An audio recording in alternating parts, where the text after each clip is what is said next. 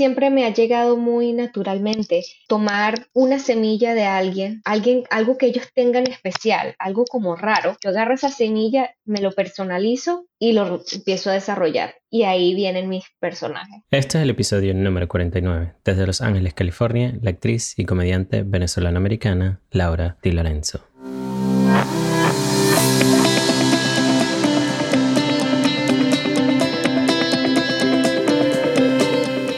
Bienvenidos a Migrantes Exitosos, soy el doctor Duples Blanco, migrante venezolano viviendo en Estados Unidos. Y todas las semanas traigo mensajes, historias y entrevistas que te van a inspirar al conocer de primera mano la mentalidad y la ética de trabajo que llevaron a otros migrantes a alcanzar el éxito lejos de su país natal. En el episodio de hoy me encuentro con Laura Di Lorenzo, quien, a diferencia del resto de los invitados que he tenido anteriormente, ella vive en Estados Unidos desde que tenía 6 años de edad. Fue criada en Miami y actualmente vive en la ciudad de Los Ángeles, pero no ha perdido su esencia latina. Laura es productora de contenido, comediante y escritora. Desde muy pequeña está relacionada al mundo de la actuación y la comedia. Ha participado en programas como el de Don Francisco, es una de las Chunger Girls creadora del video Issues, que se viralizó en el 2007 a través de YouTube y que está a punto de llegar a las 8 millones de vistas. Es ganadora de varios premios Tecla y la voz en español de Selena, en Selena la serie en Netflix que se estrenó a finales del año 2020. En este episodio conversamos sobre su carrera, sobre encontrar la identidad cuando naces en un país pero creces en otro y sientes que eres de ambos lugares, lo que implica ser parte de un evento viral, cómo trabajar con un amigo que también es tu socio de negocios y muchas cosas más. Si disfrutas mi conversación con Laura, no te olvides de hacer una captura de pantalla a tu reproductor de podcast y etiquetarla en Instagram para que se sepa que escuchaste y conectaste con su historia. Espero que disfrutes tanto de esta conversación así como lo hice yo y te invito a que la veas a través de nuestro canal de YouTube donde lo puedes encontrar colocando el buscador Migrantes Exitosos o haciendo clic en los links que se encuentran en la descripción del episodio. Ahora sí, sin quitarte más tiempo, comencemos con esta historia ahora. Laura y Lorenzo desde Los Ángeles, bienvenida a Migrantes Exitosos. Hola Douglas, gracias, me encanta estar aquí. Gracias por invitarme. Sabes que una, una de, las, de, las, de las curiosidades que, que tengo yo es que eres la primera invitada que tengo en el podcast que ha tenido la digamos, la bendición de poder crecer entre los dos mundos. Te mudaste aquí a Estados Unidos cuando estabas muy pequeñita, tenías apenas 6, 7 añitos, pero creciste en Venezuela y puedo sentir apenas desde que, desde que nos conocimos que eres venezolana como que si hubieses estado toda tu vida allá, como lo hice yo que me mudé ya bastante viejo. Y, y es la curiosidad que tengo de traer esa, esa ¿Cómo es para ti como haber crecido entre esos dos mundos para que nosotros aprendamos de, de ti en cómo, cómo poder identificarte con dos países y, que haber crecido en esos dos lugares? Bueno, no ha sido difícil, pero a veces me siento un poco perdida en mi identidad, por decirlo así. Em, a veces siento que mi español no es perfecto, también siento que mi inglés tampoco es perfecto. Gracias a Dios tengo un novio que es gringo, pero habla español y él me entiende cuando hablo mis papás me entienden, pero sí, yo, yo siempre me he sentido súper venezolana, pero también me he sentido súper americana, completamente. Y Sí, no sé, a veces me siento un poco perdida en mi identidad. O sea, sé, sé quién soy, pero siento que no soy 100% de ninguno de los dos. Soy de verdad que me siento 50 y 50. Pero disfrutas ambos. Me, doy cuenta cuando, cuando oh, ya comencemos a hablar acerca de tu carrera y, que te he escuchado tanto en comedia, en inglés, como en español. Y yo que puedo entender los dos, los disfruto los dos. Y, y creo que algunas veces si no vives aquí en Estados Unidos es difícil entenderlo porque cada uno o es muy latino, latino, o es muy americano americano, eh, entonces es, difícil algunas veces entenderlo, pero, pero sí puedo sentirlo que disfrutas las, las dos cosas. Oh my God, absolutamente. Toda mi influencia es completamente venezolana y completamente americana. De verdad que tengo las dos influencias que me ayudan a, con mi comedia. Crecí con mis papás que son criados y nacidos en Venezuela y tengo todos mis amigos que son americanos. Entonces, esas dos influencias es como que como una explosión de creatividad de dos diferentes culturas que me encantan. Muchísimo. Claro, me imagino. A mí que yo tengo un poco aquí también me encanta, no me puedo imaginar a ti cómo será. Una, una de, las, de las razones que, por las cuales quise traerte al podcast es porque yo, y te lo mencionaba antes, no me considero una persona creativa.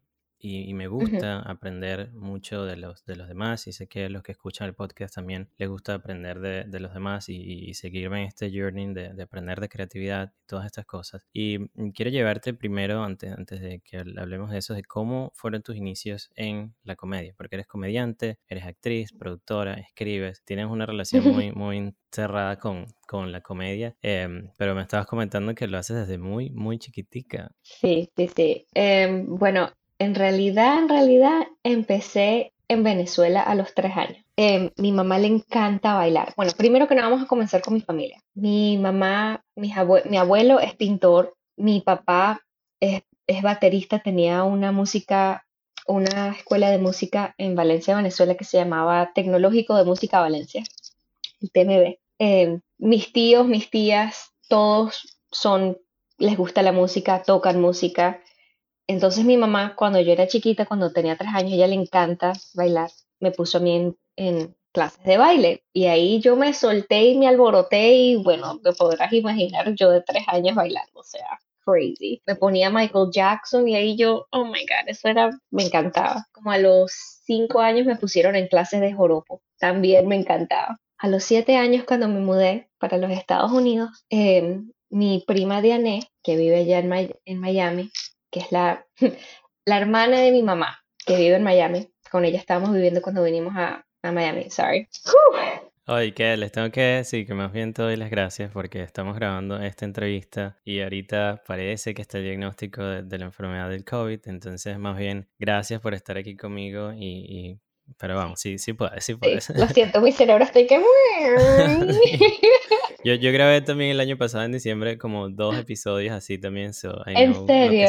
oh my God. Ok, bueno, cuando me mudé a los Estados Unidos llegamos a la casa de mi tía, que es la hermana de mi mamá. Y ella tenía a su hija, que es mi prima, en una agencia de niños, de modelaje y de baile, de actuación. Y mi mamá me metió, me dijo, Laura, ¿tú quieres meterte en esta agencia? Y yo a los siete años yo dije, um, yes, más atención para mí. Absolutely, yes give it to me right now. Y me metí ahí y fue ahí donde me, me pusieron para actuar en donde Don Francisco. En los años 90 Don Francisco tenía un segmento en Sábado Gigante que eran para niños comediantes y ahí me pusieron claro, yo recuerdo eso.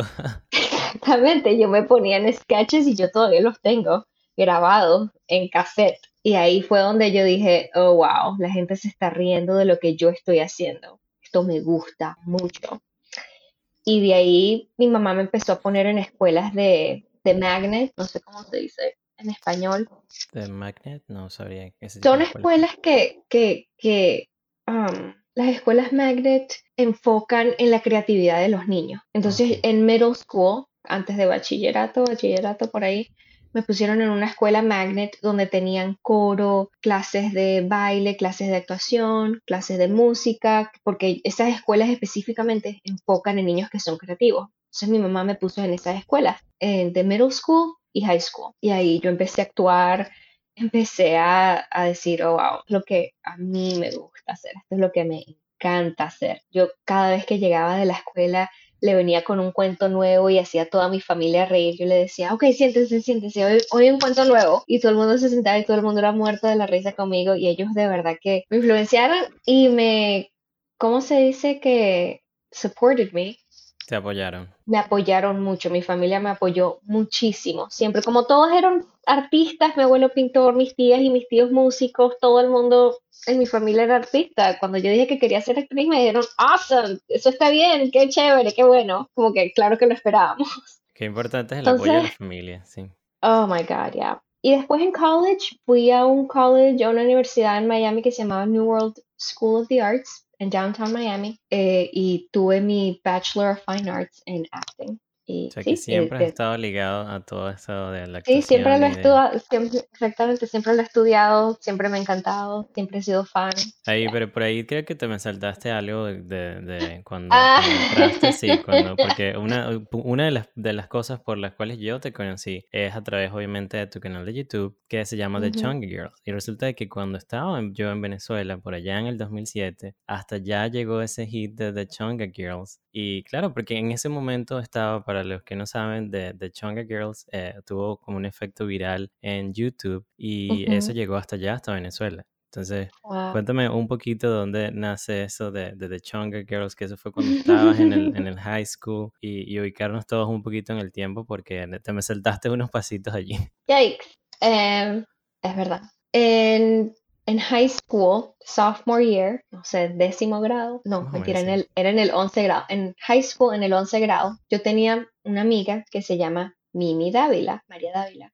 Ella es mi mejor amiga, pues, hemos sido amigas desde, desde esa edad ella y yo hicimos el video que se llama Chongalicious, que agarramos la canción de Fergie, Fergalicious, y la escribimos, hicimos nuestro propio, una parodia, parodia. Sí. Y, y se, sea, y las chongas son unas muchachas que son no quiero decir chusma, porque ya para mí ellas no son chusmas, pero para la gente que no entiende, es como unas mujeres que son súper voluptuosas y le gusta mostrarse. Atrevidas, que no se quedan calladas, les gusta ponerse bastante zarcillos y cosas así, ponerse el pelo pegadísimo, bastante maquillaje. Um, una chonga es Cardi B, ella es una chonga una de las primeras chongas era J-Lo cuando ella salió en, los dos, años 2000. Grande inspiración para las chongas. Entonces yo no podía hacer chonga porque yo no podía, yo no tenía plata para comprar los zarcillos que ellas se ponían porque tenían zarcillos con sus nombres que decían Laura. Mis papás y que yo no puedo comprar eso, estás loca. También tenían los zapatos Nikes, los Air Force Ones, um, porque ellas son súper influenciadas por rap culture. Entonces, yo no tenía plata para nada de eso y yo tampoco yo era súper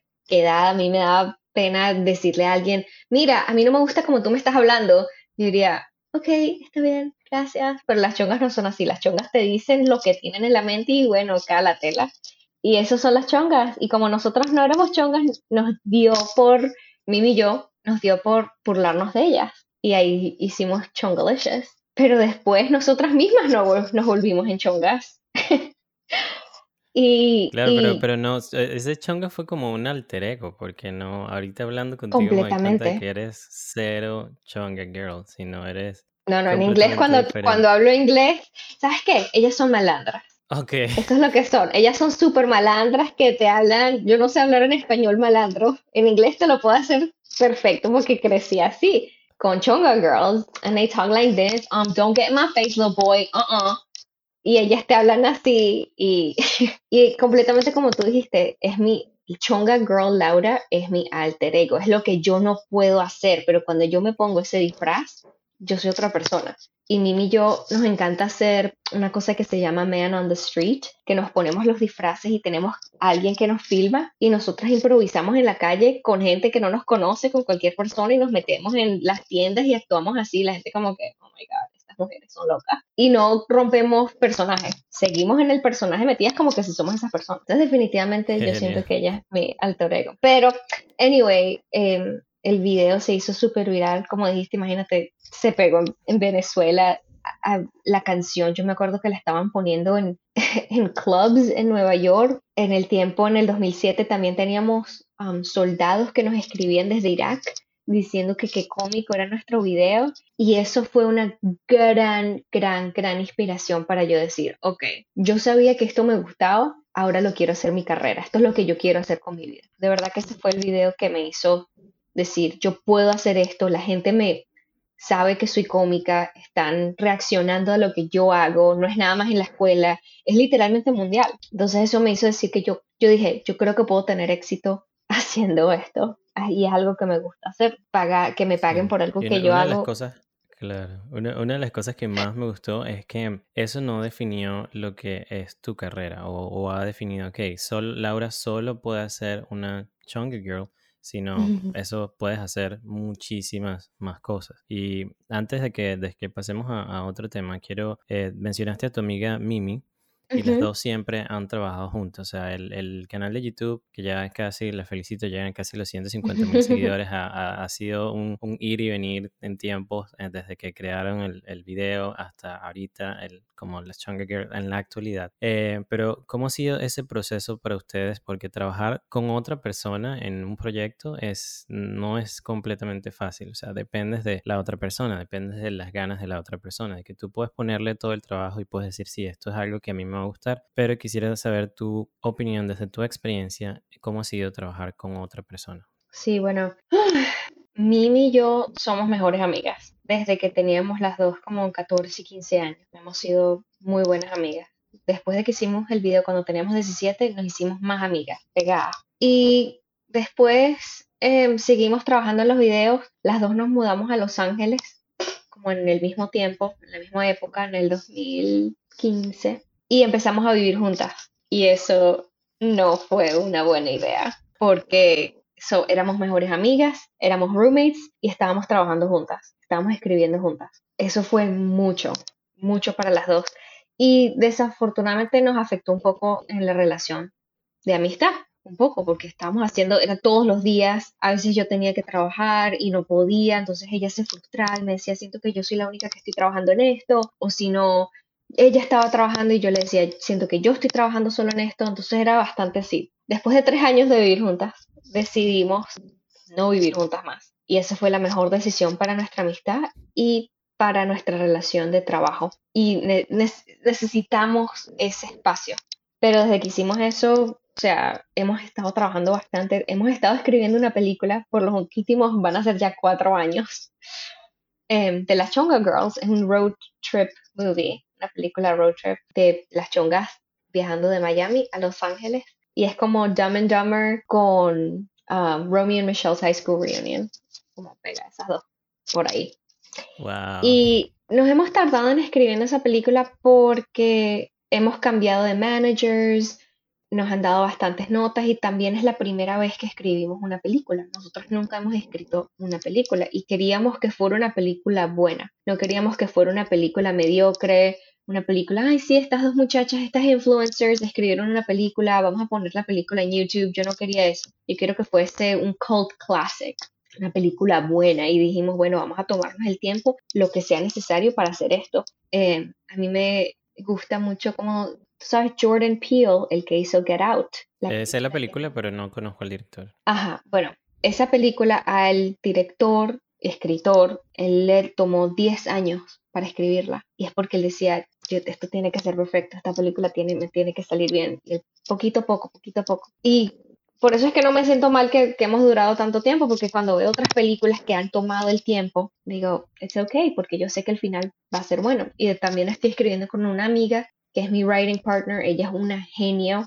Yo traigo bastante de la comedia y ella trae bastante del corazón y ella hace que la comedia no sea muy loca, porque hay comedias que son muy locas, ella lo trae como que, she grounds it, lo trae como más. Sí, no, como al tierra, hace, las dos hace, tienen una combinación en que, que, tú tienes muchas ideas, pero ella hace que ellas se mantengan todas juntas. Yeah, y por eso es que ella y yo somos el yin y yang, trabajamos muy bien juntas, de verdad que sí, porque yo sé exactamente cómo su cerebro trabaja, ella sabe exactamente cómo mi cerebro trabaja. A veces nos frustramos y decimos, mira, time out, vamos a darnos una semana, no te quiero ver la cara ahorita, great. Y nos peleamos por una semana y después volvemos y que, ¿y qué hiciste esta semana? Bueno, tengo chisme. Y que, ¿qué? Y ahí otra vez volvemos a escribir. Pero ha sido muy bonito tener esa relación con ella. Es mi mejor amiga, es mi hermana. Yo siento que ella, a este punto, ya es mi hermana. Y ya, es como mi esposa y hermana. It's weird. bueno, tiene muchísimo tiempo conociéndose, así que me imagino cómo podrá ser esa relación. Eh, y me puedo dar cuenta cuando veo los videos de, de Chunga Girls que sí manejan las dos, cada uno muy bien su personaje y ninguna trata de, digamos, de opacar a la otra. Y creo que también eso es súper importante cuando tienes ese tipo de relaciones. Em, y mi pregunta iba hacia allá, o sea, ¿cómo han sabido manejar en que las dos, porque no puedes separar de Chunga Girls entre Laura y Mimi, sino son de Chunga Girls. ¿Cómo han sabido mantener esa relación ante el público, ante nosotros, sus seguidores, las dos como, como los dos personajes que tienen allí? Em, yo creo que específicamente con el personaje de las chongas. Em, yo pudiera ser mi propio canal y ser chonga Laura. Y está bien. Pero lo que a la gente le gusta de Chonga Girls es la relación de amistad. Es nuestra amistad. Porque no ves en muchos, en otros programas de televisión o en otras series, no ves a dos amigas que se dicen en la cara lo que están sintiendo. Casi siempre es, ay, te quiero, mi mejor amiga, y a veces se pelean y es como que estoy brava contigo, pero Mimi y yo o sea, nos damos duro, como que, ok, ¿sabes qué? No me gusta lo que estás diciendo al frente de la gente, le puedes decir que no estamos haciendo esto, por favor. O sea, no somos passive aggressive, para nada, somos agresivas. Y también nos queremos mucho. Entonces yo creo que la gente, como te digo, Chonga Laura es muy cómica ella sola, sí, pero lo que la hace especial es su relación con su mejor amiga, que es Mimi. Como Dumb and Dumber, Jim Carrey es muy gracioso, pero lo que hace la lo que hace ver que te quieres seguir viendo es la relación que él tiene con su mejor amigo.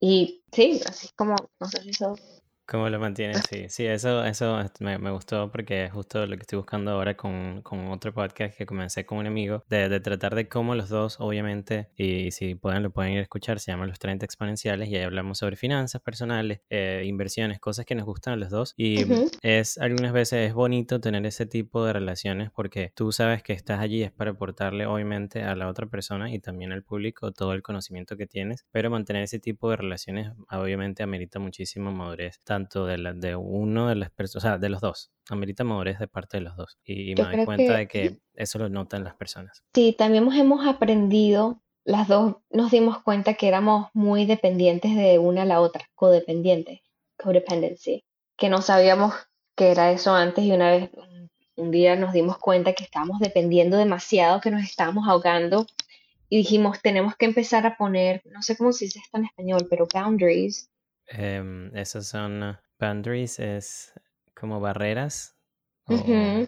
Sí, barreras emocionalmente, más, o menos así. Que cuando yo le digo, mira, ¿sabes qué? Necesito un espacio de ti ahorita. No, puedo, no te puedo hablar porque si no te voy a empezar a gritar y yo no quiero hacer eso. Entonces necesito mi espacio, yo sé que me estoy poniendo brava, es probablemente mi problema, pero antes que se ponga peor, vamos a darnos una semana y aprender a estar más self-aware de mí misma cuando yo me estoy poniendo brava, si, si algo me está afectando, es muy personal y a veces se lo saco a ella, se lo pongo a ella y no es justo. Entonces yo tengo que estar muy, muy, muy atenta de cómo yo me siento para que no le afecte a ella, porque ella le afecta mucho cuando yo me pongo así y a mí me afecta mucho cuando ella se pone así. Entonces las dos tener esa, ese reconocimiento de, ah, mira, me estoy sintiendo, tengo un poquitico de ansiedad y es posible que te afecte. Vamos a darnos un momento. Esto ha sido la mejor cosa para la relación de nosotras de amistad y de trabajo. Darnos ese espacio y reconocer. extrapolar a cualquier tipo de relación, con tus padres, con tu pareja, con tus amigos, con tu, la persona con la que trabajas. Cuando tú te conoces a ti mismo y sabes que eso que está sucediendo te está afectando y puede afectar la relación, es mejor hablar y entender de que, hey, estoy pasando por esto, no es tu culpa, pero es ser como un step back para analizarme y luego vuelvo, que ahí obviamente no vas a lastimar a la otra persona. Y, la, última, la última cosa que te voy a decir sobre eso, que voy a decir, es manejar nuestros egos. El ego es, uh, Mimi y yo tenemos unos egos, pero mira, afuera de este mundo. y ella a veces me dice, mira, chequea tu ego. Y yo que, no, mi ego no. O a veces yo le digo, tu ego, esto no debería ser así, chequealo. Y ella como que, eso ha sido también, uff, cuando alguien te dice tu ego, es como que, Something's wrong. Laura, aparte de, de las Chunga Girls, eres escritora, productora, has estado en en varias cosas, en varios proyectos de latinos que viven acá en los Estados Unidos. Y mm, quisiera preguntarte, ¿en qué te inspiras tú para escribir ese contenido? O sea, ¿cómo haces para inspirarte para crear tantos personajes eh, como escritora? Yo te quiero conocer un poco más esa, esa parte creativa tuya y, aprender de ti, en, saber cómo, cómo crear esas, esas personas que no están, esos alter egos que has creado durante todo este tiempo. Yo creo que bastante de mi influencia ha sido mi familia los personajes que tengo en mi familia. Mirta, el, personaje de Mirta, que empezó en Me con Jenny Lorenzo, haciendo de abuela, ese personaje, ella siempre me decía, ay, yo quiero hacer algo contigo, yo quiero hacer algo contigo, porque ella fue la que me ayudó a tener el trabajo en Me porque ella empezó a trabajar ahí, yo le dije, ay, yo quiero trabajar contigo, me sí, yo también, me dio el trabajo en Me Too. para, para ponernos un poquito en contexto, es como una productora que hace comedia para latinos y acá en los Estados Unidos. Sí, es, una, ¿cómo se dice? Hold on, brain fog. Es una compañía digital. Me Too es una compañía digital donde Jenny estaba trabajando y ella me consiguió un trabajo de productora ahí. Entonces, para contenido latinoamericano. Entonces, cuando ya yo me, cuando ya yo tenía el trabajo, ella ya tenía el personaje de abuela y ella siempre me decía, conchale, ¿qué podemos hacer las dos juntas con este personaje que yo tengo? Entonces yo le dije, bueno, yo puedo hacer como de una tía fastidiosa, cansona, ladilla. Me dijo, ay, sí. Entonces me puse a pensar y que, coño, a ver, ¿a quién tengo yo? Entonces me acordé que yo tengo una amiga de la familia, no voy a decir quién es, pero una family member que es así, que es súper fastidiosa y se cree que ella es la última psicóloga en el desierto, chismosa, ladilla, pero nos encanta amarla porque es como que I'm gonna love you anyway. No puedo, no puedo hacer otra cosa. A juro te tengo que amar. Y de ahí salió Mirta y el primer video que hicimos es completamente diferente al último video que hemos hecho recientemente porque el personaje ha crecido muchísimo. Igual con el personaje de la Chonga Girl. El primer video que hicimos, Chongalicious, es completamente diferente mi personaje a lo que es Chonga Laura hoy, porque lo he, ¿cómo se dice esta palabra? Developed. Eh, desarrollado. He desarrollado mucho el personaje, los dos personajes, todos los personajes, entre más tiempo hay y entre más sigo trabajando en ellos, se desarrollan mucho más, empiezo a aprender más yo misma del personaje. Yo hago mucha improvisación también y a veces me salen cosas locas cuando empiezo a improvisar. Yo dejo que mi mente, do what you want, haz lo que tú quieras, mente.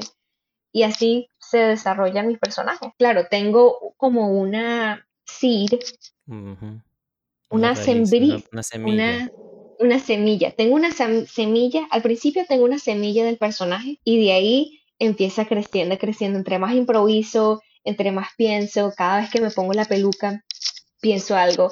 Em, como si tú ves el primer video, a como a cuatro videos después, tú ves que yo me empiezo a poner como, como maquillaje en los dientes. sí. Porque digo, ah, esto, esto sería perfecto para ella. Cositas así. Y sí, no, no me quedé con la Chonga Girl solamente porque desde chiquitica, como te digo, cuando estaba en Sábado Gigante, yo hacía puros personajes, personajes diferentes. En high school hacía personajes diferentes, en college hacía personajes diferentes. Entonces siempre me ha llegado muy naturalmente tomar una semilla de alguien, alguien, algo que ellos tengan especial, algo como raro.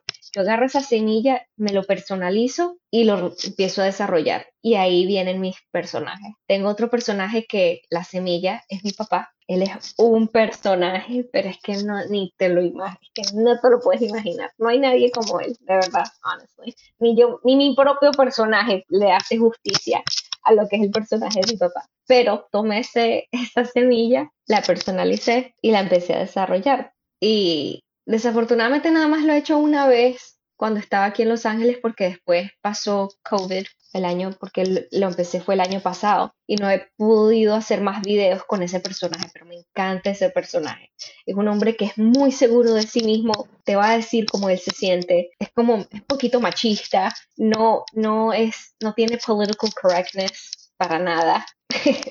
dice lo que dice lo que salga ya y no importa. Sí, le gusta cantar en los malls de la nada porque él cree que es el mejor cantante del mundo y posiblemente para él mismo lo es. Le encantan las mujeres y les va a decir, por ejemplo, esto es verdad, una historia de verdad. Una vez yo estaba, mi papá ahorita vive en Panamá y estábamos en un ascensor. yo entré al ascensor con mi papá y había una muchacha que tenía pecas en la cara y él entra y las ve a la mujer y dice, wow, esas pecas son de verdad. Y la muchacha, Ah, sí, sí. Y dije, qué pecas tan bellas, las puedo tocar. Es que quiero darle un besito a cada una de tus pecas. Y yo dije, oh my God, can you stop? Pero así es él. Él tiene tanta, like, tanta confidence que me encanta. I love it. De verdad. A mí me dio pena. Pero para él me encanta verlo. Es como que, wow, qué personaje bueno, habló sobre las pecas por cinco minutos. No sé por qué estábamos en ese sensor por tanto tiempo, pero así se sintió. Y de ahí desarrollé ese personaje, que es como un tipo, que es como que, yeah. Entiendo, creo, creo que es un poco de, podríamos resumirlo a, que eres muy observadora de lo que está pasando a tu alrededor y allí comienza, hoy estaba justo escribiendo eso en, en, el newsletter que lo escribo todos los domingos y estaba escribiendo sobre aprender en público, que es cuando haces tu trabajo, luego comienzas a mostrarlo a los demás y comienzas a recibir ese feedback de qué es lo que le está gustando a las personas y obviamente vas ajustando con lo que a ti te gusta y vas ajustando hacia lo que más se parece a lo que tú quieres y a lo que a las personas también le gusta. Entonces va más o menos por allí lo que, el cómo tú vas desarrollando cada uno de los personajes. Que todos me han encantado, de verdad. O sea, el de, el de Mirta, que es el de la, la abuela que, cada vez que pelea con Jenny Lorenzo me identifico con todas las abuelas. Tienen que ir y buscarlo en YouTube porque de verdad que es increíble ese personaje. Y, cuando apenas escuché, oh, ella es venezolana, yo dije, wow, acá tiene que estar en Migrantes Exitosos. Y bueno, acá, está. y gracias. gracias Oh, yeah, claro. Es cómico porque ese personaje como yo crecí en Miami, hay muchos cubanos, hay muchísimos. Entonces a veces mi acento en español, cuando ese personaje específicamente y estoy con Jenny, no sé si te has dado cuenta, pero cuando tú estás con otra persona de otro país, se te pega como que el acento de ellos. Entonces me tengo que dar cuenta y que no, no, no, Mirta no es cubana, Mirta es venezolana. Hello pero a veces se me sale y que bueno, whatever. Sí, a mí me pasa también. Yo siempre me, me, me, gusta mucho hablar. claro, algunas veces lo tomo muy, eh, digamos, como muy, muy serio, porque algunas veces algunas personas lo pueden tomar como te estás burlando de ellos, pero otras veces sí me gusta jugar mucho con el acento de dominicano, con el puertorriqueño, en la misma Venezuela con los de Maracay, con el maracucho, con el gocho y siempre cuando estoy con algunas personas así, pues lo agarro una vez y empiezo a hablar como ellos y ellos todos como, oh, wow. sí. Ya, ya, ya conocimos a la, a Laura escritora, a la Laura actriz y ahora quiero conocer a la Laura que hace voiceovers, porque uno de tus más recientes proyectos, que fue una vez más me sorprendiste, fue el de, a ver, porque hubo, hubo una en, entrevista cuando estaba eh, aprendiendo un poco sobre ti, que hiciste en el 2018 por allá, que estabas hablando de Chunga Girls y tú mencionaste, no, no sabía esto de la película que me acabas de decir, y mencionaste que en algún momento ustedes quisieran llegar a Netflix, a Hulu, a, todas estas plataformas, y ya lo hiciste el año pasado cuando eh, hiciste la voz de Selena en español para Selena The Series en, Netflix. Y dije, wow, o sea, ¿cómo, cómo, fue, cómo fue para ti haber, haber participado en, en ese proyecto? Que además ella es mexicana, eh, pero vive en Estados Unidos y, y tú poder tratar de, de, hablar, me imagino, con ese acento, pero bueno, quisiera saber cómo fue para ti esa experiencia.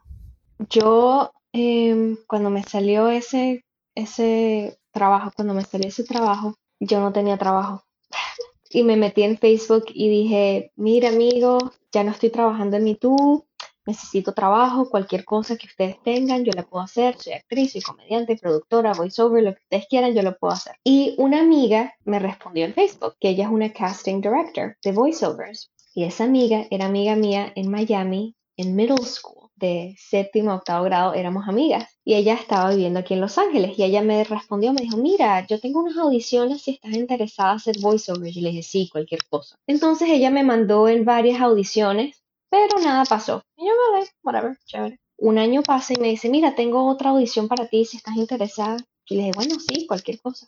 Y me mandó una serie que se llamaba, al la audición decía que era para una serie que se llamaba Gloria y era una familia tejano que eran cantantes y yo que, oh, ya yo sabía que la, la serie de Selena iba a salir y yo dije, ah, esto es Selena. Y audicioné para Selena y para la hermana y yo dije, a mí nunca me van a dar la parte de Selena, voy a poner más esfuerzo en la parte de la hermana. Entonces hice la, hice la audición de Selena, tranquila, y después hice la de la hermana que le puse como más esfuerzo.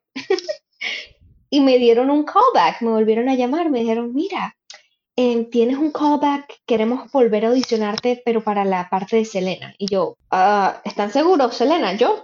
Sí, sí, sí, para la parte de Selena. Y yo, ok. Y volví a hacer la audición y la directora, wow, me encanta cómo hablas. Y yo dije, ok, great. Me dijo, ¿puedes hacer un acento más gringo cuando hablas en español? Y yo, sí, no hay problema. no hay problema. Y yo dije, ¿quieres que te hable así? ¿Cómo quieres? Lo puedo no, no tanto, no tanto, menos. Yo ve.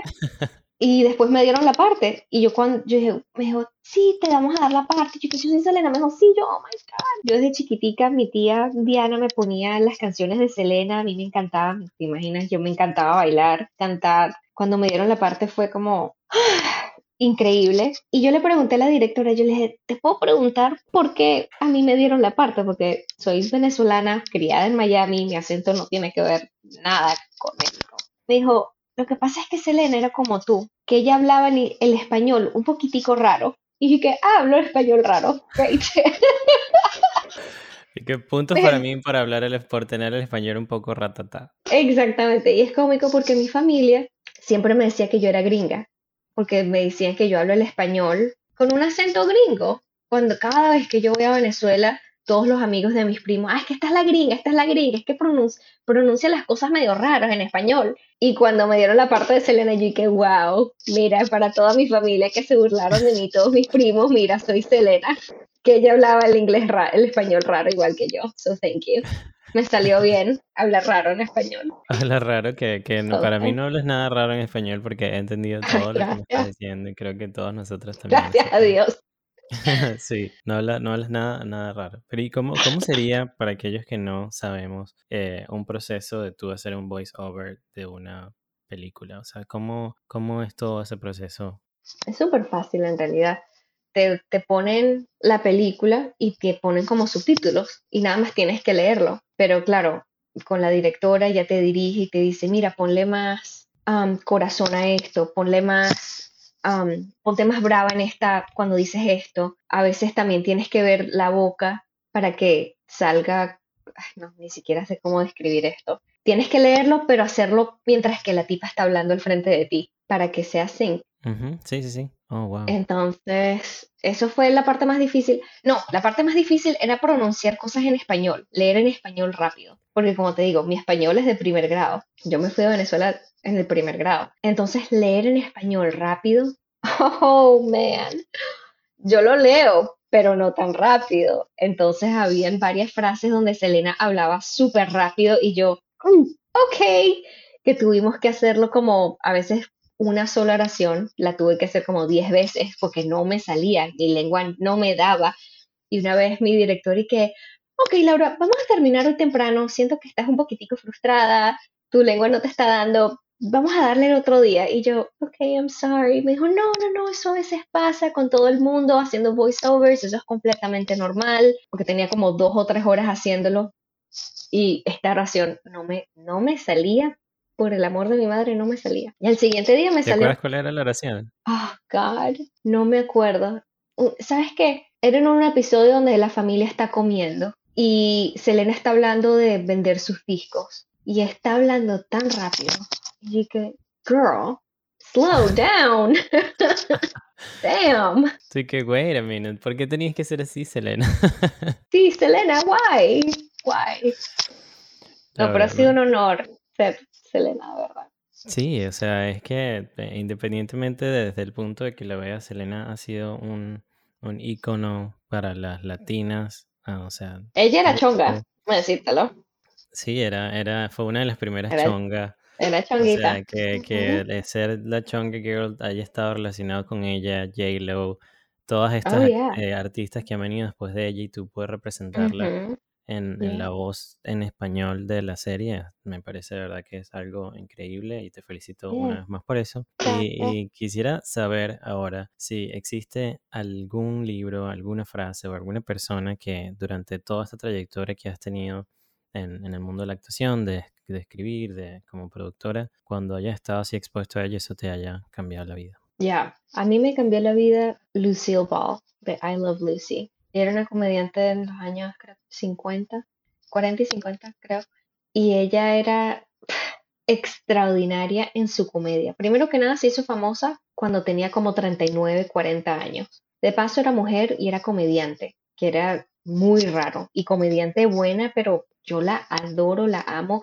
Mi mamá me la ponía cuando yo era chiquita, me ponía la serie I Love Lucy y yo me comía la serie y me moría de la risa y yo decía, yo puedo hacer eso, yo quiero hacer eso, yo lo puedo hacer. Y yo la imitaba y mi mamá era muerta de la risa cuando yo la imitaba. Eh, la frase que más me ha impactado, que más he usado, que más me ha inspirado en mi vida es una frase que dijo Lucille Ball, que ella dijo, I'm not funny, what I am is brave. Es algo como, eh, no soy cómico, soy valiente. Exactamente. Ella, y, y, eso para mí ha sido muy importante en mi vida, porque sí, yo quiero ser cómica, pero uno tiene que ser un poco valiente para ser cómico, porque hay gente que le da pena. No, es que no me quiero ver gafa, no me quiero ver fea. Y a mí no me importa verme fea, me encanta verme fea, entre más fea, más cómica. y eso yo he tratado de vivir por eso también. Hay otra frase que le dijo Amy Poehler que dice, The death of comedy is vanity. La muerte de la comedia es la vanidad. Exactamente, porque apenas tú te empiezas a sentir como que, ay, no, no me quiero ver fea, te matas la comedia. No te tiene que importar, tienes que ser valiente. Y, y bueno, yo vivo mucho, trato de vivir por esas frases. De ser valiente, de atreverte y presentarte y eso, ese concepto del, del, ser valiente lo aprendí el año pasado y es eso, de que tus miedos, y eso a través de Michelle Polier, otra venezolana escritora, influencer, que ella, eh, y es también este speaker, que ella habla de eso, de que y su, y su frase es de eso, de Hello First, que ella enfrenta los miedos. Y es eso, los miedos siempre van a estar allí, pero depende de ti que tú te presentes y digas, ¿sabes qué? Yo puedo con esto, no importa lo que se venga, lo voy a hacer y, es algo de lo que, bueno, lo que me ha atrevido. Yo pude ver en algún momento, oh no, wow, Laura no me va a responder, que me va a estar respondiendo, pero dije, ¿sabes qué? No, vamos a hacer lo que... Y aquí estamos, ¿sabes? O sea, no, el, el miedo me lo pude haber puesto yo y a lo mejor tú estabas allá en tu casa, hey, claro que sí, como, pasó, como pasó en realidad, ¿sabes? Sin, sin, sin... voy a tratar de no hacerte reír más para que no tosas. Thank you. Eh, Laura, ahora quisiera eh, de verdad conocer desde tus propias palabras. Para mí eres una chica súper exitosa, súper talentosa, pero quiero conocer tu definición de éxito. Para mí, para mí el éxito es hacer algo que te guste hacer sin que te dé miedo. También para mí el éxito es tener buenas relaciones con tus amigos, tus padres, contigo misma, eso para mí es éxito. Y también es poder hacer algo que te guste y que te paguen. para mí me están pagando por ser actriz y es algo que me encanta hacer. Para mí eso ha sido la epitome, epitomía del éxito. Genial. Muchísimas gracias, de verdad te deseo mucho éxito, que nos encontremos en el futuro, que pueda ir al, estreno de The Chunga Girls The Movie y que nos veamos allí y bueno, y que, y que pueda entender ese proceso que tienes en el que te estás tomando tu tiempo y que considero de que algunas cosas sí uno puede eh, tratar de, de ser un poco ansioso y hacer que se den ya porque lo necesitas, pero hay otras cosas que quieres hacerlas bien y es mejor tomarse tu tiempo para poder hacerlas y que esa es una de las conclusiones a las que llego en este episodio y todavía no más las gracias por haber estado conmigo hoy aquí. Esto fue Laura Di Lorenzo para Migrantes Exitosos. Gracias a ti, Douglas. Y quiero decirte, te lo dije antes, que yo creo que eres muy creativo y también eres muy valiente haciendo este podcast. Más creativo de lo que crees que eres. gracias, gracias. muy creativo. ya. Y gracias, por tenerme. Ha sido un placer y un honor estar aquí. Gracias, Gracias. Este fue otro episodio de Migrantes Exitosos, producido por Rexelis Ávila y editado por Facundo Ramponi. Si disfrutaste de lo que hablamos acá, no olvides de dejarnos un review en Apple Podcasts y en Stitcher usando los links que se encuentran en la descripción para así llegar a más personas. Soy tu host Douglas Blanco y te espero en el próximo episodio.